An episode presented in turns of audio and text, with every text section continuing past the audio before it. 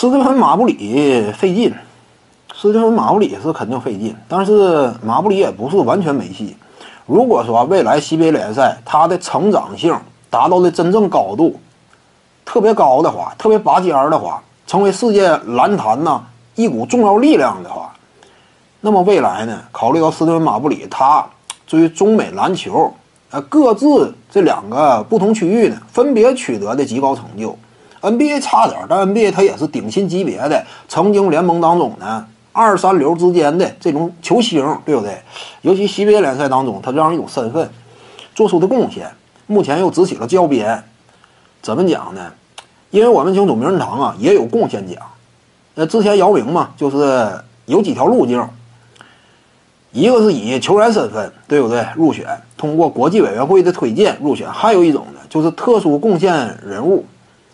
你从贡献奖这个角度，一旦说斯蒂芬·马布里啊，职业生涯继续下去，对不对？执起教鞭之后，再能够做出一番成就，目前来看起点是不错的，那未来也有希望。至于说以球员的身份，我感觉这个概率并不是那么特别高，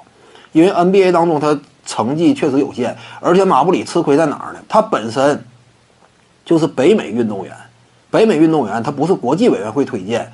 他的成就其实呢低于姚明。姚明如果说在北美委员会的推荐体系之下，很难成为名人堂成员。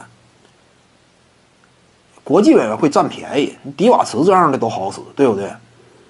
马布里呢，只能是北美委员会这个体系之下，那非常严苛的，而且跟他竞争的都是大腕儿，马布里就费劲。你估计以球员身份很难很难。